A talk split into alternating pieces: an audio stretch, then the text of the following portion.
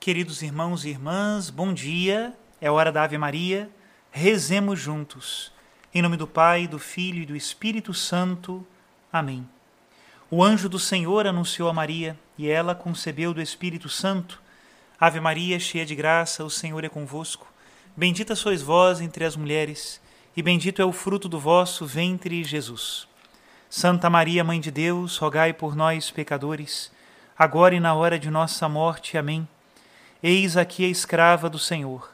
Faça-se em mim segundo a vossa palavra. Ave Maria, cheia de graça, o Senhor é convosco. Bendita sois vós entre as mulheres, e bendito é o fruto do vosso ventre, Jesus. Santa Maria, Mãe de Deus, rogai por nós, pecadores, agora e na hora de nossa morte. Amém. E o Verbo de Deus se fez carne e habitou entre nós. Ave Maria, cheia de graça, o Senhor é convosco. Bendita sois vós entre as mulheres, bendito é o fruto do vosso ventre, Jesus.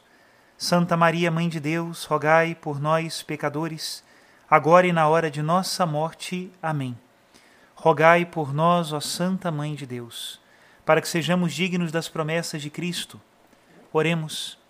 Infundi, Senhor, em nossas almas a vossa graça, nós o suplicamos, para que nós que conhecemos pelo anúncio do anjo, a encarnação de Jesus Cristo, vosso Filho e nosso Senhor, cheguemos por sua paixão e morte de cruz, à glória da ressurreição da carne, pelo mesmo Cristo nosso Senhor. Amém. Em nome do Pai, do Filho e do Espírito Santo. Amém. Queridos irmãos e irmãs, dando continuidade então à leitura do livro sobre a infância de Jesus, de Bento XVI, o capítulo é De onde és tu?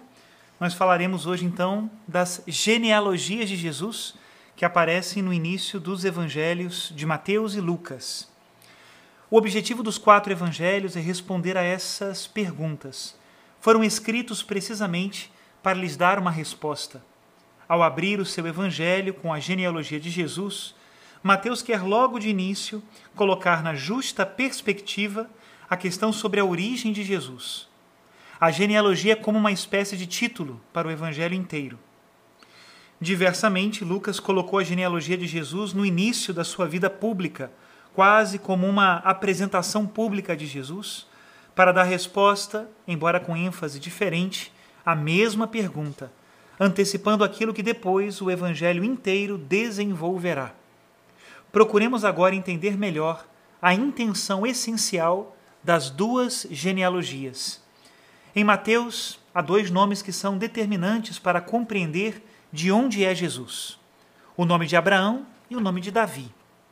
Depois da dispersão da humanidade, na sequência da construção da Torre de Babel, é com Abraão que começa a história da promessa.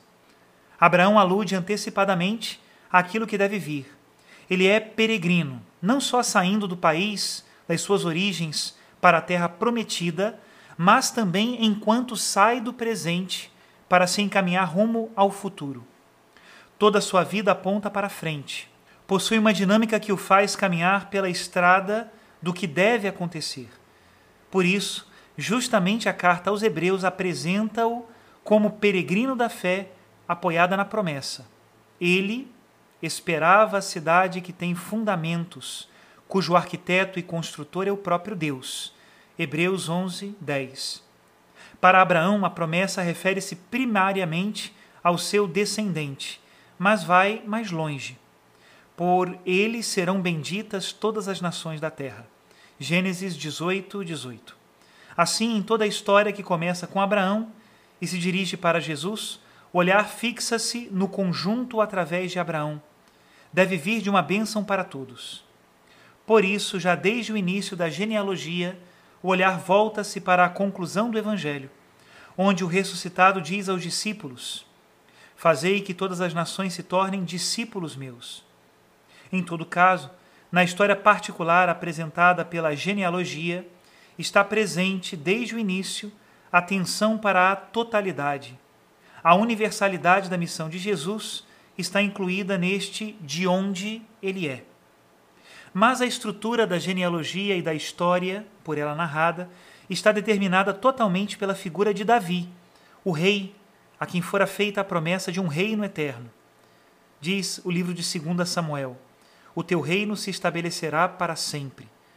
A genealogia que Mateus apresenta está modelada com base nesta promessa. Está estruturada em três grupos de 14 gerações. Primeiro subindo de Abraão até Davi, depois descendo de Salomão até o exílio da Babilônia, para em seguida subir de novo até Jesus, em quem a promessa alcança a sua realização. Aparece o rei que permanecerá para sempre, mas completamente diferente daquilo que se poderia imaginar com base no modelo de Davi. Esta estruturação torna-se ainda mais clara se tivermos em mente que as letras hebraicas do nome de Davi totalizam um valor numérico de 14. E assim, a partir do simbolismo dos números, Davi, o seu nome, a sua promessa, caracterizam um caminho de Abraão até Jesus. Com base nisso, poder-se-ia dizer que a genealogia, com seus três grupos de 14 gerações, é um verdadeiro evangelho de Cristo Rei. A história inteira aponta para ele, cujo trono está firme para sempre. A genealogia em Mateus é uma genealogia de homens. Nela, porém, antes de Maria, com quem termina a genealogia, mencionam-se quatro mulheres: Tamar, Raabe, Ruth e a mulher de Urias. Por que motivo aparecem essas mulheres na genealogia? Com qual critério foram escolhidas? Porque, dito isto, as quatro mulheres teriam sido pecadoras. Assim como a sua menção estaria subjacente à indicação de que Jesus teria tomado sobre si os pecados, e com estes o pecado do mundo, e que a sua missão haveria de ser a justificação dos pecados. Mas isso não pode ter sido o aspecto determinante da escolha, sobretudo porque não se aplica às quatro mulheres. Mais importante é o fato de que nenhuma das quatro era judia. Assim, por intermédio delas, entra na genealogia de Jesus o mundo dos gentios. Torna-se visível que a sua missão se destina a judeus e a pagãos. Mas, acima de tudo, a genealogia termina com uma mulher, Maria, que na realidade constitui um novo início e relativiza a genealogia inteira. Através de todas as gerações, tal genealogia avançara seguindo o esquema Abraão gerou Isaac. No final, porém, aparece uma coisa muito diferente. Relativamente a Jesus, já não se fala de geração, mas afirma-se: Jacó gerou José, o esposo de Maria, da qual nasceu Jesus, chamado Cristo. Na narrativa seguinte, o nascimento de Jesus, Mateus nos diz que José não era o pai de Jesus, tendo ele a intenção de repudiar Maria em segredo por causa do suposto adultério. E então lhe foi dito: o que nela foi gerado vem do Espírito Santo. Assim, a última frase dá uma nova orientação para toda a genealogia.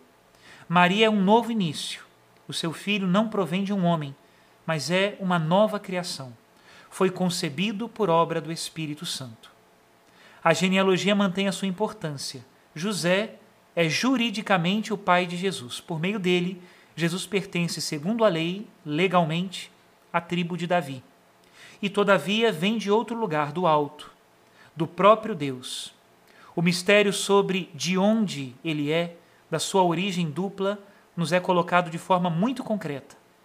A origem é determinável e, todavia, permanece o mistério. Só Deus é seu Pai, em sentido próprio. A genealogia dos homens tem a sua importância no que diz respeito à história do mundo. E, apesar disso, no final das contas, é em Maria, a Virgem humilde de Nazaré, que acontece um novo início recomeça de modo novo o ser humano. Até aqui a citação de Bento XVI. Logo em seguida, nós vamos falar da genealogia em São Lucas. Olhar para a origem de Cristo e reconhecer que ele vem de Deus amplia o horizonte da salvação para todos nós. Ele veio por nós e para a nossa salvação. Recorramos a Nossa Senhora neste tempo do advento. Lembrai-vos, ó Puríssima Virgem, que nunca se ouviu dizer que algum daqueles que tenha recorrido à vossa proteção, implorado a vossa assistência e reclamado o vosso socorro, fosse por vós desamparado. Animado eu, pois, com igual confiança, a vós, ó Virgem entre todas singular, como a mãe recorro de vós me valho, e gemendo sob o peso de meus pecados, me prostro aos vossos pés. Não desprezeis as nossas súplicas, ó Mãe do Filho de Deus feito homem, mas dignai-vos ouvi-las propícia e alcançar-me o que vos rogo, por Cristo nosso Senhor. Amém. Abençoe-vos o Deus Todo-Poderoso, Pai e Filho e Espírito Santo. Amém.